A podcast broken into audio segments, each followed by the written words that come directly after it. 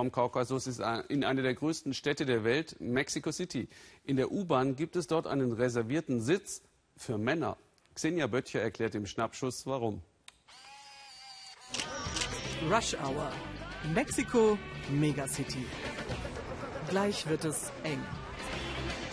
Körperkontakt garantiert.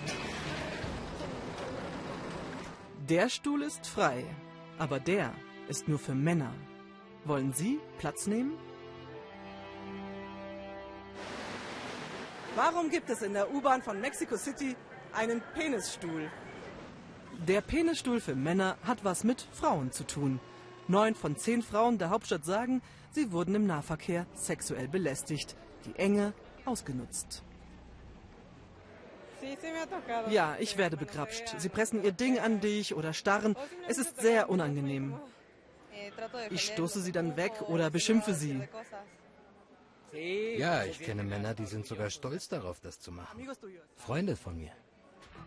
Und dann tauchen diese Bilder auf. Hier müssen sich Männer einfühlen. Und wo ist jetzt dieser Penisstuhl?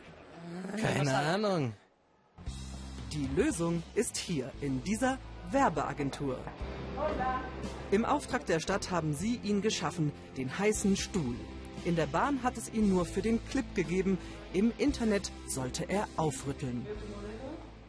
Ich wollte zeigen, wie unwohl sich Frauen fühlen. Das ist die Message. Männer sollen sich auch mal unwohl fühlen. Denn für Frauen ist die Bahnfahrt einfach die Hölle. Mal Probesitzen.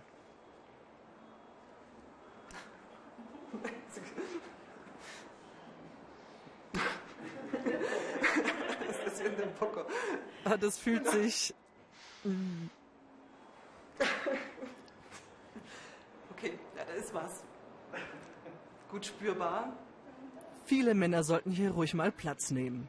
Das Video ist ein viraler Hit, weltweit 50 Millionen Klicks, hat wohl einen Nerv getroffen. Ich finde das Video sehr provozierend, sehr gut. Damit können die Männer mal sehen, wie sich eine Frau fühlt, wenn sie so behandelt wird.